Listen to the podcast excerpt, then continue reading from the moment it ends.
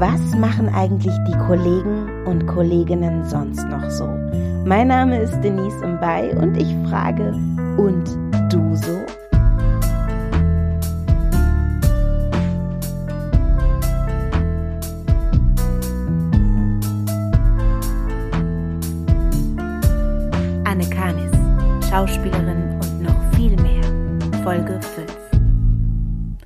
Finde es mhm. auf jeden Fall interessant, dass, dass die äh, dann äh, als Fahrer anfangen ähm, an einem Filmset und dann sitzen sie irgendwann im Büro oder auch die ganzen Praktikanten. Ne? Es gibt ja ähm, auch Schauspieler, die sind ganz unfreundlich zu denen.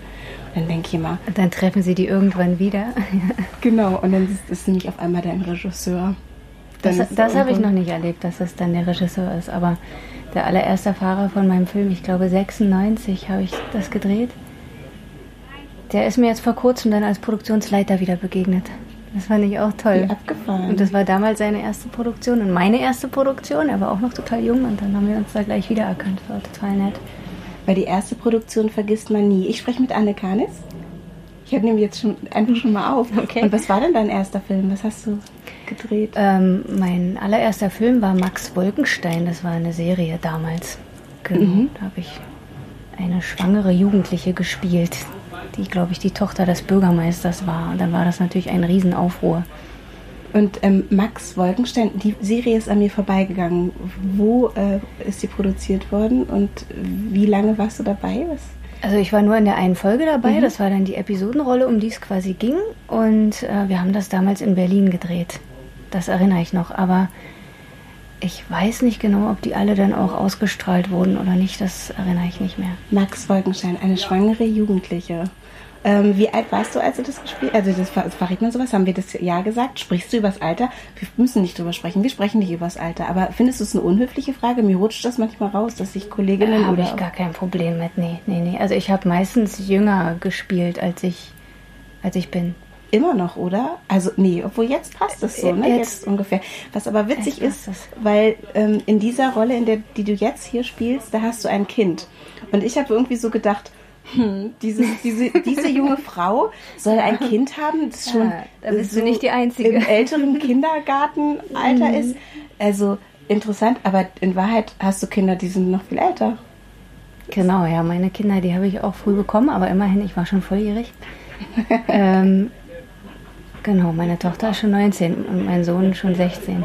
Und du, und du wirkst sehr, sehr jung, sehr, und das, ich glaube, das liegt aber auch an deinem Blick.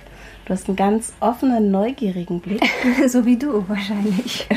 Nein, aber ich habe, also so, du hast sowas, ähm, beides, so, so eine Neugierde und eine Offenheit, auch ähm, jetzt im sehr, sehr positiven Sinne. Das klingt immer so negativ, das Wort naiv, so eine Naivität und ähm, aber auch eine, eine große Melancholie irgendwie in deinen Augen. Man sieht so viel darin und auch im Spiel. Es ist sofort, selbst bei der Textprobe, ähm, immer schon total berührend. Also du rührst einen, einen an. Glaubst du, dass es hilft, wenn man so viel jünger aussieht, aber so eine Reife mit sich bringt äh, in, der, in dem Beruf?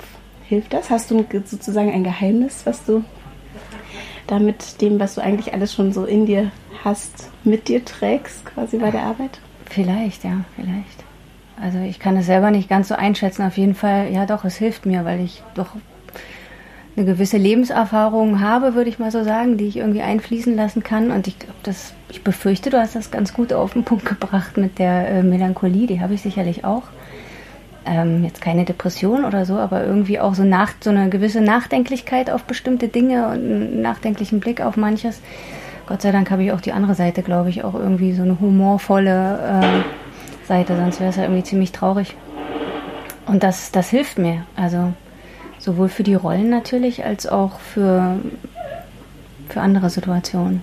Ja diese humorvolle Seite. Du hast vorhin, ich weiß nicht, ob ich es ausplaudern darf, also ein bisschen aus einem Alltag erzählt zu Hause und dass du dann auch schon mal sehr wild bist und das ist und das fand ich so einen wunderschönen ja. Satz und habe mich gleich hinterfragt, wie ist es denn eigentlich bei mir? Du hast gesagt, einmal am Tag herzhaft lachen. Ja. Das, das braucht man.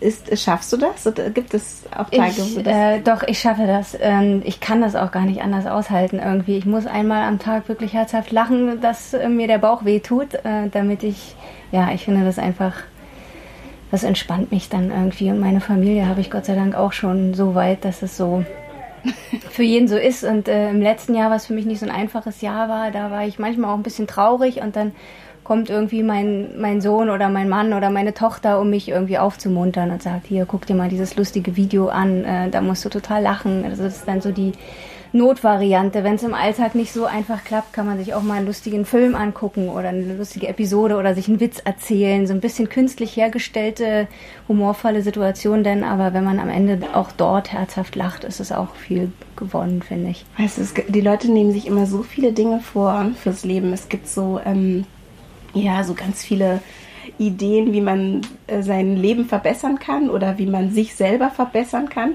Und ich finde eigentlich diese Regel quasi oder ja. dieses Vorhaben, einmal am Tag so richtig herzhaft zu lachen, finde ich total schön. Ich ja. nehme das mal mit und versuche das umzusetzen. Also ähm, das ist, glaube ich, gar nicht so einfach, äh, dass man auch da. Es gibt ja auch so Sachen wie Lach-Yoga oder so, ne, wo man immer so denkt, oh Gott, wer ja. geht denn dahin? aber eigentlich schön. Vorhin hat ganz kurz nochmal, ich, ich schweife ab, mhm. aber hat ähm, die äh, an unsere andere Maskenbildnerin erzählt, dass es in Australien so einen Typen gibt, der sich immer in Busse stellt und da richtig laut äh, lacht und so lange, bis alle mitlachen müssen. Lachen ist auch ansteckend. Ja. Habe ich gedacht, cooler Job. Und sie hat gesagt, ich glaube, es ist kein Job, es ist ein Hobby. Super Hobby. richtig schön. Ähm, ja. Anne, ich bin durch dich darauf gekommen, diesen Podcast zu machen. Ich glaube, du bist jetzt die fünfte Person, die ich interviewe. Wir haben es nicht vorher geschafft. Das lag auch daran, dass ich mich so ein bisschen vorbereiten wollte auf dieses Gespräch und es trotzdem nicht ganz bin. Ähm, du hast mir nämlich, oder ich habe dich, glaube ich, ausgequetscht und dann irgendwie äh, war neugierig, wer bist du, was machst du so. Und dann hast du mir erzählt in einem Nebensatz eigentlich, dass du auch einen Roman geschrieben hast, wo ich so dachte, wow. Und ähm, gedacht hat, wer weiß das? Wissen es jetzt eigentlich alle und haben schon alle das Buch gekauft? Ich habe es mir gekauft. Es hat ein bisschen gedauert, bis ich es hatte. Ich bin nämlich, wir sind hier gerade in Niederbayern und ähm, ich habe es in einer Buchhandlung bestellt. Es war auch am nächsten Tag da. Ich kam aber immer lange Drehtage nicht sofort hin. Jetzt habe ich es ähm, und ich habe auch schon begonnen, es zu lesen. Eine Kahn ist nichts als ein Garten heißt das Buch und es ist ein Roman über eine junge Frau, die ähm, im Osten Deutschlands aufwächst. Wie bist du darauf, ist es dein erstes Buch, erste Frage? Und zweitens, wie bist du darauf gekommen, dich äh, mit dem Thema Literatur oder aufzuschreiben? Wie bist du dazu gekommen? Ähm, also ja, es ist, mein, ist mein erstes Buch. Und also ich finde, dass unser Beruf, unser Schauspielerberuf gar nicht so weit weg ist vom, vom Schreiben komischerweise, weil ich finde, bei beiden muss man sich in Figuren reinversetzen und Perspektive wechseln und geht auch viel um, um Emotionen und so. Und das ist mir gar nicht so schwer gefallen. Ich hatte es trotzdem eigentlich nicht vor. Das habe ich auch schon ein paar Mal erzählt, dass ich ursprünglich jemanden finden wollte, der über meinen Vater schreibt, der jetzt kein bekannter Mensch war, aber eben einfach ein ganz besonderer und auch viele besondere Situationen erlebt hat. Und ähm, dann wurde ich angeregt, auch durch einen anderen Schriftsteller doch selber zu schreiben, selber die Geschichte meines Vaters aufzuschreiben. Und das ist mir dann quasi entglitten. Es hat sich einfach verselbstständigt und ist dann eher ein Buch gewesen, was auch vieles verarbeitet, wo ich ähm, vor Jahrzehnten, muss man ja mittlerweile sagen, nicht die Worte für hatte oder die Sprache, äh, um bestimmte Gefühle und Situationen zu beschreiben und auszudrücken, die sich jetzt finden. Also es kennt ja, glaube ich, jeder, dass einem manchmal in bestimmten Situationen die Worte fehlen, um etwas zu erwidern oder so. Und manchmal vergehen dann auch viele Jahre, bis einem die Worte dazu einfallen. Und dann ist es letztlich eine Geschichte geworden, die eben in den Rückblicken zumindest auch viel Autobiografisches hat. Natürlich alles literarisch ähm, verwandelt. Mhm. Aber ähm, genau, ist dann eben abgekommen von von der Geschichte über meinen Vater ist dann eben eher eine Geschichte über die Wendezeit aus Kinderblickwinkel geworden. Wo warst du, also nicht deine Figur, sondern wo warst du ähm, am 9. November 1989? Ja, da war ich auch tatsächlich bei uns zu Hause in Ostberlin äh, ganz gewöhnlich und ich erinnere mich da sehr dran, weil äh, mein Vater geschrien hat und er hat nie geschrien. Und äh, in der Situation hat er geschrien, dass wir dachten oder meine Mutter dachte auch, jetzt wären die Panzer aufgefahren, also gegenüber den Demonstranten damals ja noch. Ähm, was ja Gott sei Dank nicht der Fall war, aber ich erinnere mich einfach an diese Gänsehaut und dieses Kribbeln von oben bis unten. Erstmal nicht im Positiven, sondern äh, wirklich im, ähm, was, was hat das zu bedeuten, dass mein Vater schreit, der eben ein ganz ruhiger, besonderer poetischer Mensch war und wie gesagt nie, außer im Theater, äh, nie geschrien hat. Und das war eben der erste Eindruck. Und der zweite war so eine gewisse Unsicherheit, ob wir jetzt sofort rübergehen, Freunde meiner Eltern in West-Berlin besuchen und so weiter oder nicht, weil meine Eltern noch die Sorge hatten, dass die Mauer vielleicht wieder geschlossen wird und es jetzt nicht so war, dass sie unbedingt ähm, sofort weg wollten und, und alles stehen und liegen lassen, was man, was man zu Hause hatte und sein Leben komplett zurücklassen. Das war jetzt nicht das, was sie, sie wollten. Wir sind dann also erst einen Tag später in den nach West-Berlin rüber zu den Freunden gegangen. Ja. Diese ersten Schritte in eine Richtung, die vorher zugesperrt war. Kannst du dich da noch dran erinnern? Du warst ja ein Kind, also ich war ein Kind, aber ich war eben damals auch schon äh, ein sehr beobachtendes Kind, quasi auch aus der Situation heraus, dass man eben auch ja nicht alles sagen konnte und auch in unserer Familie klar war, also in der Familie wird alles besprochen, aber außerhalb wird nicht alles weitergetragen, was in der Familie besprochen wurde oder mit den Leuten, die zu Besuch kamen. Ähm, das heißt, ich hab, war ein relativ schweigsames Kind, aber habe wahnsinnig viel auf und wahrgenommen, was nicht immer nur toll war, sondern manchmal ist es ja auch eine Last, gerade wenn man nicht unbedingt alles versteht, was man aufnimmt, mhm. aber spürt. Und so ist es mir in der Situation dann eigentlich auch gegangen. Ja. Ja, wir setzen das Gespräch gleich nach dem Dreh weiter fort. Mhm. Dankeschön, Anne.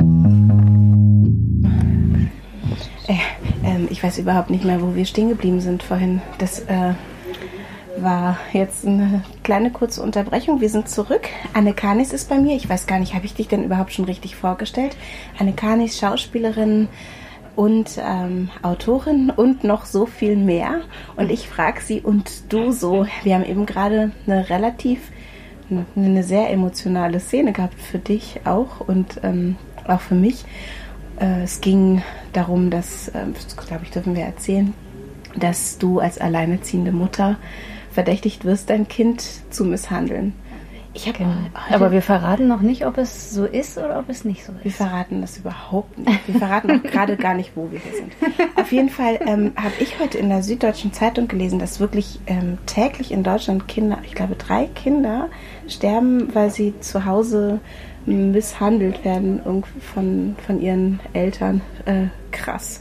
Aber ja, das ist ein super schöner Einstieg. Ähm, jetzt mal zurück zu dieser Szene. Woher nimmst du die, wenn du eine emotionale Szene hast, wie, wie machst du das? Ähm, hast du Tools, Tricks oder fällt es dir zu, dass dir die Tränen laufen oder dass du mhm. herzhaft lachst? Das ist ja beides nicht so einfach. Nee, also du hast es ja gemerkt, ich brauche schon so ein kleines bisschen Ruhe um mich rum. Damit die hattest du nicht, es war total gruselig. ja, aber äh, so ganz dicht um mich rum. Also du hast das ja auch gemerkt, dass ich da so ein bisschen mich reinfühlen muss und so. Und äh, nee, ich versuche mich einfach ganz tief in diese Figur und wie es der gerade geht, in diesem Moment, was ja auch eben sehr emotional ist, ob ihr vielleicht das Kind weggenommen wird und äh, versuche mich da einfach reinzuversetzen und da du und ich, wir beide wissen, das wäre das Allerschlimmste, was einem passieren würde und da ist es natürlich dann auch nicht so schwer, irgendwoher die, die Traurigkeit darüber oder die Wut oder das Entsetzen auch herzuholen. Es ist anstrengend, auch emotional anstrengend, wie es eben auch wäre, wenn man wirklich traurig ist und wirklich mhm. weint. Äh, man ist dann auch immer auf so eine andere Art leer, als man es nach einem herzhaften Lachen sein kann. Ja, da ist man eher gefüllt. Genau, da ist man eher gefüllt und hier ist es dann eher so eine auch Leere und du kennst das ja selber, wenn man so emotionale Szenen, gerade welche, die traurig, wütend sind oder wenn man die öfter wiederholt, das ist natürlich auch irgendwie anstrengend. Also das schlaucht einen auch immer ganz schön. Es ja. hängt auch manchmal noch ein bisschen nach. Wie schnell schüttelst du das wieder ab? Mm, das kommt tatsächlich auf die Szene drauf an. Also äh, das kommt auch auf das Drumherum heran drauf an. Also wenn wenn die Leute sensibel damit umgehen und man dann danach auch ein bisschen Zeit hat, jetzt war das ja heute meine, meine letzte Szene, da war das ja jetzt kein Problem, dass man da auch wieder ein bisschen zur Ruhe kommt. Manchmal ist es ja so, dass die wirklich hintereinander weg äh, ist man quasi dran und da muss man sich dann so ein kleines, oder ich muss mir dann immer so ein kleines bisschen die Ruhe schaffen, um erstmal rauszukommen wieder aus der aus der Szene und aus den Gefühlen dieser Szene, um dann wieder eine ganz neue Szene, manchmal ist es ja dann auch direkt danach eine ganz fröhliche, ja. wieder, wieder umzuschalten, ja. Und an so einem Set ist es gar nicht so einfach, Ruhe zu finden, Orte zu finden, Vor allen Dingen an unserem ist. heute nicht. ja, es ja. ist richtig viel los. Mhm. Ich, ähm, genau, ich erinnere mich, wir waren bei dir in der, in der Kindheit und beim im Jahr 1989 Stimmt. und dieser großen Situation, die mir eben beim Erzählen auch eine Gänsehaut verschafft hat, wo du ähm, sagtest, du hörtest deinen Vater schreien und wusstest nicht, was dieses Schreien bedeutet. Ähm, glaubst du, dein Vater, ähm, war das nur ein Freudenschrei oder was glaubst du, was das war damals? Warum konntest du das nicht so richtig deuten? Äh, doch, ich glaube, es war tatsächlich ein Schrei der totalen Erleichterung, weil er war ja auch einer, der auf diesen Demonstrationen mit war und man wusste eben wirklich nicht, werden die Panzer aufgefahren oder nicht. Das war ja eine Situation, wo man das nicht wusste. Wie endet das? Ja. Und mein Vater war 68 auch zufälligerweise als Pantomimen Student, wenn man so will, in Prag, genau zu der, mhm. der Zeit, wo die Panzer eben dann auffuhren. Krass. Und er hat das erlebt. Und ich glaube, der hatte die ganze Zeit während dieser Situation der Demonstrationen und, und dieser Treffen der Leute, die eben was verändern wollten in der DDR, ne, das einfach irgendwie anders angehen wollten, hatte er, glaube ich, die ganze Zeit Angst, wie kann das im schlimmsten Fall auch ausgehen? Ja. Also, dass es gut ausgeht, war ja nicht klar. Jetzt für uns im Nachhinein ist das alles irgendwie äh, fast selbstverständlich, aber das war es natürlich nicht. Und insofern war das, glaube ich, ein Schrei der Erleichterung. Ja. Ich, ich, ich, möchte mal kurz zu deinem Buch zurückkommen, Nichts, äh, Nichts als ein Garten. Und ähm, Kannst du noch mal kurz sagen, in welchem Verlag das erschienen ist, das Buch? Der Verlag heißt Metrolit Verlag, kleiner Berliner. Verlag. Genau. Ich habe es jetzt nämlich gerade nicht in der Hand. Mhm. Und ähm, relativ zu Beginn des Buches, ähm, ich gehe nachher noch mal anders drauf ein, aber das fällt mir gerade ein, sagst du, so etwas in der Art, ich kann es jetzt nicht so schön formulieren, wie du es machst, weil du hast eine ganz besonders schöne poetische Sprache, mit der du auch gleich einsteigst und man überrascht ist und gleich, ähm, also ich zumindest gleich auch sehr angezogen ähm, durch die Sprache.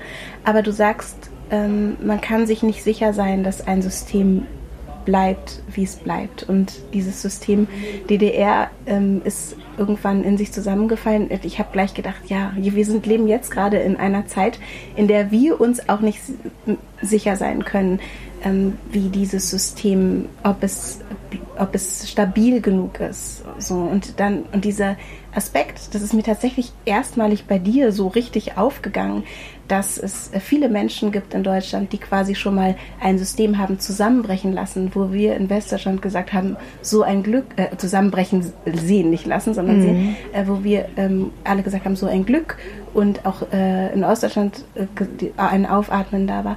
Aber ähm, dass das natürlich ein Wissen ist und eine Aufmerksamkeit, die, ähm, die, die nicht, äh, also die, die äh, zu betrachten ist. Also es ist ein wichtiger Aspekt einer Biografie irgendwie und diese Aufmerksamkeit fehlt vielleicht vielen, die im Westen Deutschlands aufgewachsen sind. Hast du ähm, großes politisches Interesse und siehst du heute Dinge skeptischer oder aufmerksamer, schaust du aufmerksamer drauf als Leute, die nur den Westen erlebt haben? Was glaubst du? Ähm, das könnte sein, wobei es ja leider, wie wir so durch das Erstarken der AfD und so sehen, dass auch Leute mit einer ähnlichen Biografie äh, das nicht immer unbedingt so sehen, was es wirklich zu bewahren gilt. Nämlich, dass alles doch auf den Menschenrechten basieren sollte und nicht auf Hass oder irgendwie Angst. Also die sollte einen nicht lenken, denke ich. Ähm, wir sind auf jeden Fall auch als kleine Kinder, auch zu DDR-Zeiten von unseren Eltern immer schon so erzogen worden, dass wir immer schon so eine Art kritischen Blick uns bewahren sollten. Ich war zum Beispiel auch kein Pionier und so. Das waren ja auch eher wenige, die sich das vielleicht auch leisten konnten, das nicht zu sein. Das war ja sicherlich auch nicht überall möglich. Ich hatte da auch einfach Glück, auch mit meiner Lehrerin, dass das so möglich war. Ähm, und wir sollten immer schon die Dinge so ein bisschen kritischer sehen und nicht was als selbstverständlich nehmen, sondern auch für bestimmte Dinge kämpfen, wie eben ja auch die Menschenrechte. Also das wurde uns auch schon ganz früh vermittelt, was das Wichtiges ist und dass das auch was Zerbrechliches ist und nicht Selbstverständliches, dass das so eine Art Gebäude ist, was noch gar nicht fertig gebaut wurde und man aufpassen muss, dass es nicht zusammenstürzt. Ne? Und so äh, habe ich vielleicht mit diesem Wissen, aber auch unabhängig davon, dass das System DDR so einfach zusammenkrachen konnte. Was heißt so einfach? Also, dass es zusammenkrachen konnte. Obwohl es uns natürlich auch in der Schule immer ganz anders vermittelt wurde, das wird nie passieren und so. Ne? Mhm. Und dann ist es doch passiert. Klar hat man dann eine Skepsis auch. Also ich meine das aber gar nicht negativ, also nicht so eine negative Grundeinstellung zu allem, von wegen, es wird ja sowieso nichts, sondern eher, dass man eben aufpassen muss und viel dafür tun muss, dass man die Dinge, die man haben will im Leben, auch im gesellschaftlichen Zusammenleben, dass man die bewahrt. Ich finde ja. übrigens, dass du mit deinem Buch etwas dafür getan hast. Also, also ich habe es, also ehrlich gesagt, kann ich ja noch nicht äh, abschließend darüber reden. Das werde ich irgendwann nochmal in der Chaospraxis mit Ninja machen. Das ist ein anderer Podcast, den ihr auch anhören könnt. Aber ähm, ich finde, dass du das damit machst, weil du nimmst quasi, deine Figur nimmt mich mit in ihre ganz persönliche, emotionale Welt. Und ich glaube, dass ganz oft so eine persönliche Geschichte ein viel mehr aufzeigt als so dieses große mhm, ja. ganze System. Was, was ähm, hat dich denn dazu bewogen, dieses Buch zu schreiben? Ist es, ist es, ist es ähm, tatsächlich, also es ist deine Person, es ist, ich habe natürlich gleich dich vor Augen gehabt die ganze Zeit, ne? Also deine auch in der Gegenwartsfigur. Ähm, äh, nee, deine, deine Teilweise ja, vielleicht. Ja, also war, war es tatsächlich war es sehr persönlich, oder? Also es wirkt für mich so, dass es ein sehr persönlicher Roman ist. Ja, es ist schon sehr persönlich. Also du, du weißt ja ein bisschen was aus meinem tatsächlichen Leben und natürlich ist es jetzt nicht so, dass ich einsam und alleine bin, wie ja die Protagonistin es zumindest am Anfang auch ist. So ist es nicht. Trotzdem bin ich ja auch in der Kunst tätig, ne? Wir yeah. beide. Da weiß man eben nie, wie das finanziell und ökonomisch, wie das so weitergeht. Also diese Unsicherheit ist sicherlich da. Ähm, insofern hat es natürlich auch mit mir, mit mir zu tun, vor allen Dingen eben in diesen autobiografischen Rückblicken, um einfach mal zu zeigen, so, so war es auch, so konnte es auch sein. Ja. Und äh, ich hoffe einfach, dass es auch ähm, Menschen dazu bringt, einfach in diese Perspektive mal zu schlüpfen und das einfach über sich ergehen zu lassen, im positiven Sinne allerdings, weil ich denke, da kommt, kommt die Protagonistin zum Schluss drauf und ich bin Gott sei Dank schon ein bisschen früher drauf gekommen, dass es eigentlich vollkommen egal ist, wo man herkommt. Dass es letztlich darauf ankommt, dass man sich so eine Menschlichkeit bewahrt und auch so einen ähm, menschlichen Blick aufeinander und vor allen Dingen einen ohne Arroganz. Dass man sich zuhört, dass man äh, sich gleichberechtigt zuhört und miteinander, miteinander spricht ohne Vorurteile. Ich glaube, das ist ich hoffe, dass, dass der ein oder andere das vielleicht mitnimmt aus diesem Buch. Und ähm, ist das, ist, fällt, dir fällt es sicher nicht schwer, aber merkst du, dass es Menschen schwerfällt, zuzuhören? Also in deinem Umfeld oder hast du manchmal das Gefühl, die Leute hören sich eigentlich gar nicht richtig zu? Ja, sicher, das gibt es oft. Gott sei Dank gibt es auch das andere. Es wäre ja, schlimm, wenn ja. nicht. Es gibt beides und ich glaube, was dieses Ost-West-Thema betrifft, zum Beispiel, hat sich das geändert. Ich habe den Eindruck, also auch mein Freundeskreis ist ja bunt gemischt. Es gibt viele aus dem ehemaligen Osten und viele aus dem ehemaligen Westen und es mischt sich sehr gut und ich habe den Eindruck, dass es ein ganz anderes Zuhören ist als noch vor zehn Jahren. Man hört sich ganz anders zu. Und ja, ich ich kann das halt nur wiederholen, dass ich glaube, dass es in allen Bereichen wichtig ist, egal wer da kommt, ob das jetzt jemand aus einem ganz anderen Land ist, aus einem anderen Kontinent oder von sonst woher oder auch nur von nebenan, was ja auch manchmal schon wie ein anderes Land ist. Also die Nachbarn sind ja auch ganz andere Welt. Manchmal, eine ganz ja. andere Welt, ja. ja. Und dass man, äh, mir gelingt das auch nicht immer hundertprozentig vorurteilsfrei. Ich wünsche mir das und nehme mir das vor und ähm, aber zuhören ist, glaube ich, der, der erste Schritt dahin. Ich glaube allerdings auch, dass die Aufmerksamkeit darauf oder das Wissen, dass man nicht 100% vorurteilsfrei sein kann, ist, ähm, ist schon mal der erste Schritt. Also mhm. jetzt haben wir ja beide Kinder, die ähm, schon relativ groß sind, also so ins Erwachsenenalter demnächst äh, gehen. Ich habe den Eindruck, dass die gar keinen Ost-West-Gedanken mehr verschwenden, einfach weil ein bisschen Zeit vergangen ist. Hast du das auch? Siehst du das bei deinen Kindern ja. auch? Ja, das sehe ich bei meinen Kindern auch, was ich eigentlich ganz schön finde. Also es schön. ist gar nicht mehr Thema, ne? Ja, genau. Also die haben das natürlich bei mir auch mitgekriegt, dass es mich manchmal beschäftigt oder dadurch, dass mein Mann aus dem Westen kommt, wir natürlich, wenn wir uns ein bisschen ärgern wollen, die alte Ost-West-Keule rausholen und ich mit meinen überspitzten äh, West-Klischees und er mit seinen überspitzten Ost-Klischees wir uns natürlich wunderbar ärgern können im positiven Sinne. Also mhm. sehr, sehr lustig. Aber das ist alles natürlich nicht mehr so gemeint. Wir, ähm, also wenn man jetzt nochmal Klischees anspricht, äh, Konsum ist ja so sozusagen das erste, das erste was ein, einem einfällt, ja. dass man Dinge braucht. Du erzählst auch mhm. irgendwie, du, äh, das, was, was sagt diese fiese äh, Agentin zu Beginn irgendwie das, ähm, das Ostkleid oder das sieht ja aus wie ein so richtig ostig. So richtig, ja, so richtig genau, ostig. Genau. Also, ja, ähm, sehr schön bist du, also weil mir ist nicht vorhin aufgefallen, dass du wurdest gefragt, weil du heute nach Hause fliegst, ob mhm. du nochmal nach München willst. Und da hast du gesagt, ich weiß gar nicht, was ich da soll. Ich hätte gleich gedacht, du kannst doch shoppen gehen. so, aber äh, interessiert dich, also interessiert dich so. Ähm, Nee, ich muss sowas? ganz ehrlich sagen, das interessiert mich nicht so richtig mit dem Shoppen gehen. Aber ich weiß nicht, ob es damit zusammenhängt. Und ich muss aber sagen, dass ich Früher, ich bin ja dann nach der Wende auch im Westteil der Stadt zur Schule gegangen, wo das durchaus Thema war bei meinen neuen Mitschülerinnen, äh, dieses Shoppen gehen, was ich gar nicht so richtig nachvollziehen konnte. Und äh, wo ich sagen muss, da war ich auch so ein bisschen von oben herab damals. Also mit solchen Nichtigkeiten beschäftigt ihr euch so. Ich habe das nicht ausgesprochen, aber sicherlich oft gedacht. Und ich bin sehr froh, dass ich jetzt auch durch meine Kinder, die dieses Shoppen gehen, durchaus lieben, äh, einfach nochmal eine Perspektive darauf sehe, dass das einfach auch totalen Spaß machen kann. Und ich begleite, wenn ich noch darf, meine Kinder gerne, aber nach drei Geschäften reicht es mir auch. Ja. Ich sage dann, sag drei Geschäfte, da komme ich mit und das war's dann. Und für mich selber geht es immer ganz schnell. Und ich als Westkind muss aber sagen, dass Shoppen gehen mich auch gar nicht so sehr interessiert. Ja. Übrigens, also ich gehe auch Dann nicht ist das gerne unabhängig shoppen. davon. Wirklich, und vor allem bin ich jetzt ja gerade so, dass, dass ich denke, je weniger, desto besser, weil ich bin beweglicher mit weniger mit weniger materiellem um ja. mich herum. Es gibt natürlich Dinge, die ich liebe, die ich gerne um mich habe und ich brauche. Aber gerade wenn man viel reist und man hat immer einen Riesenkoffer dabei und Riesengepäck und so, habe ich auch immer noch. Es fällt mir schwer, mit wenig Gepäck zu reisen. Aber eigentlich finde ich es sehr erstrebenswert, eher so in die minimalistische Richtung zu denken, weil man dann etwas freier ist. Was gibt es denn in deinem Leben, was du unbedingt brauchst, was du auf was, dass du nicht verzichten äh, möchtest? Äh, Kaffee. Kaffee, definitiv. Also Kaffee brauche ich äh, gleich morgens als erstes, sonst wache ich nicht so gut auf und auch später am Tag mehrmals. Das habe ich tatsächlich auch von meinem Vater geerbt. Also ohne Kaffee geht es nicht. Und zum Entspannen ansonsten irgendeine Form von Wasser, mhm. Meer oder See.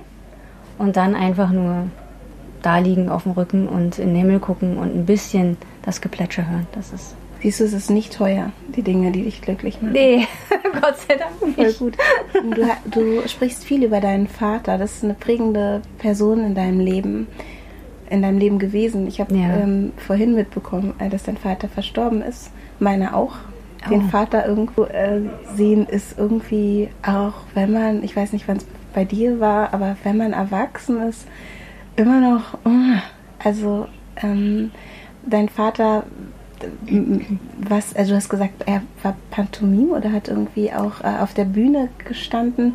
Glaubst genau. du, du bist seinetwegen Schauspielerin geworden? Nee, das glaube ich eigentlich nicht. Meine Mutter hat auch auf der Bühne gestanden, die war mhm. auch Schauspielerin oder ist es noch, macht jetzt ganz schöne Lesungen.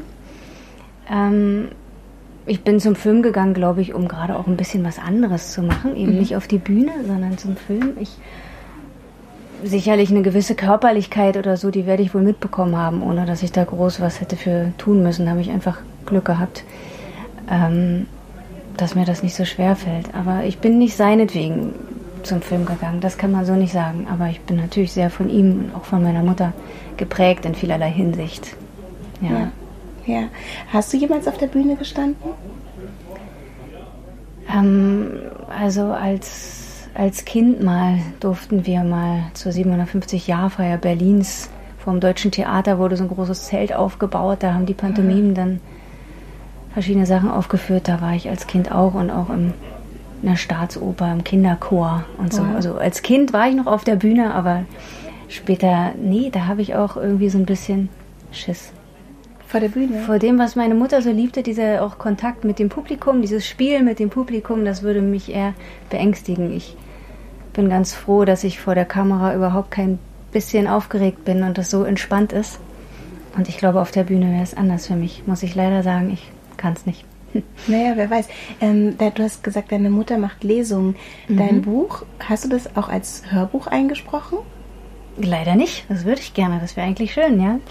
Ja, warum denn nicht? Hört euch mal diese Stimme an. also das fände ich wirklich schön. Also, ja, das wäre schön. Und hast du es mal live ge äh, gelesen? Also ja, gelesen habe ich es. Ja. Mhm. In verschiedenen Buchhandlungen habe ich es gelesen, in verschiedenen Bibliotheken. Ja, da bin ich auch immer ein bisschen aufgeregt, aber es ist nicht ganz so schlimm, weil es ist ja, also am Anfang, doch am Anfang war ich auch schlimm aufgeregt, aber das hat sich dann gegeben, weil die Rückmeldungen doch total freundlich waren und ja. positiv. Und da ist man ja am Anfang nicht so sicher, wie das ankommt, was man da schreibt. Und gerade wenn es persönlich mit einem irgendwie zu tun hat, schwingt dann auch die Sorge mit, was andere wohl davon denken. Aber bisher hatte ich Glück. Also ich glaube ehrlich gesagt, oh, ich habe leider einen Frosch. Jetzt tue ich nur so, ich muss eigentlich weinen. Nein. Alles gut. Guck mal, du bist auch so ein Kümmerer, ne? Gleich mhm. bringt sie mir ein Wasser. Wie herrlich. Ähm, ich würde die Lesung gerne hören. Also wenn du es nochmal machst, dann sag Bescheid. Ich verlinke auch das Buch, ihr findet das Buch ähm, dann in den Show Notes und auch alles andere über dich. Mhm. Jetzt möchte ich gerne wissen, schreibst du weiter? Also tatsächlich habe ich schon ein nächstes Manuskript fertig, muss ich zugeben, ja. Mhm. Und da sucht meine Literaturagentin oder meine Literaturagentin jetzt einen Verlag, einen anderen Verlag, weil es jetzt ein bisschen schwieriger ist. Weil das nämlich aus der Perspektive einer, einer Jugendlichen erzählt wird, aber kein Jugendbuch ist. Und diese Konstellation scheint für Verlage sehr schwierig zu sein. Mhm, interessant. Ja. Es gibt sowieso so komische, so eine komische Politik auch da, ne? Also, ja, ich blicke da auch nicht durch. Was also, man auch nicht versteht, es nee. ist gar nicht schlecht, jemanden zu haben und dem das zu geben, damit man es auch loslassen kann und sich um das nächste kümmern kann. Genau. Das klingt aber genau. spannend. Ich bin gespannt auf das neue Buch. Ähm, das hat ja, ja sicher noch keinen finalen Titel, aber auch das erzähle ich euch dann in einer der folgenden Episoden. Gibt es noch irgendwas? Warte mal. Ich, ich stelle auch dir die Frage. Du kriegst eine richtig tolle Filmrolle angeboten. Mhm. Und du kriegst angeboten, ein Jahr lang in einem kleinen Haus am Meer zu wohnen und äh, dort ein Buch zu schreiben. Und die Filmrolle ist aber auch an dem, an dem gleichen Ort. An dem gleichen Ort. Auch ein Jahr lang. Oh, das ist eine Wofür gemeine Frage. Das ist eine so gemeine Frage. Ähm, müsste ich alleine in dem Haus am Meer sein oder hätte ich. Kannst du dir aussuchen. Das wäre. Du darfst alle mitnehmen. Ich komme auch mit. ja, ja. Und die ganzen Jugendlichen. Ähm, ich denke, ich würde mich fürs Buchschreiben entscheiden. Das ist interessant. Ja. Aber nicht weiter sagen. nee, auf gar keinen Fall. Auf gar keinen Fall. Wenn, wenn, also ähm, dieses erste Buch, ne? Mhm. Es wäre auch eine einfach. Es gibt ja so große Filme auch über die diese Zeit der Wende. Ja, dann der mache ich im Sommer ein, übrigens. Aha, was, ja. was machst du? Das Oder darfst du schon verraten? Ja, das darf ich verraten. Das ist, also wir drehen und proben jetzt schon, also wir proben schon, wir drehen aber dann erst im Sommer ähm, von Ingo Schulze den Roman Adam und Evelyn, der wird verfilmt. Also das Drehbuch ist angelehnt an den Roman, ist natürlich nicht eins zu eins. Und da geht es tatsächlich auch ein bisschen um diese Problematik, wobei eigentlich ist es eine Männer- und eine Frauengeschichte, also die Problematik rückt in den Hintergrund, mhm. aber sie ist ja doch irgendwie da und darauf freue ich mich schon riesig. Und du spielst die Evelyn? Ja. Ich wünsche dir für den Dreh und für die Probenzeit ganz viel Spaß und ein tolles ähm, ja, Ergebnis auch für deinen neuen Roman. Ja, vielen, vielen Dank, Dank, Annekanis. Es war sehr schön mit dir. Ich danke dir.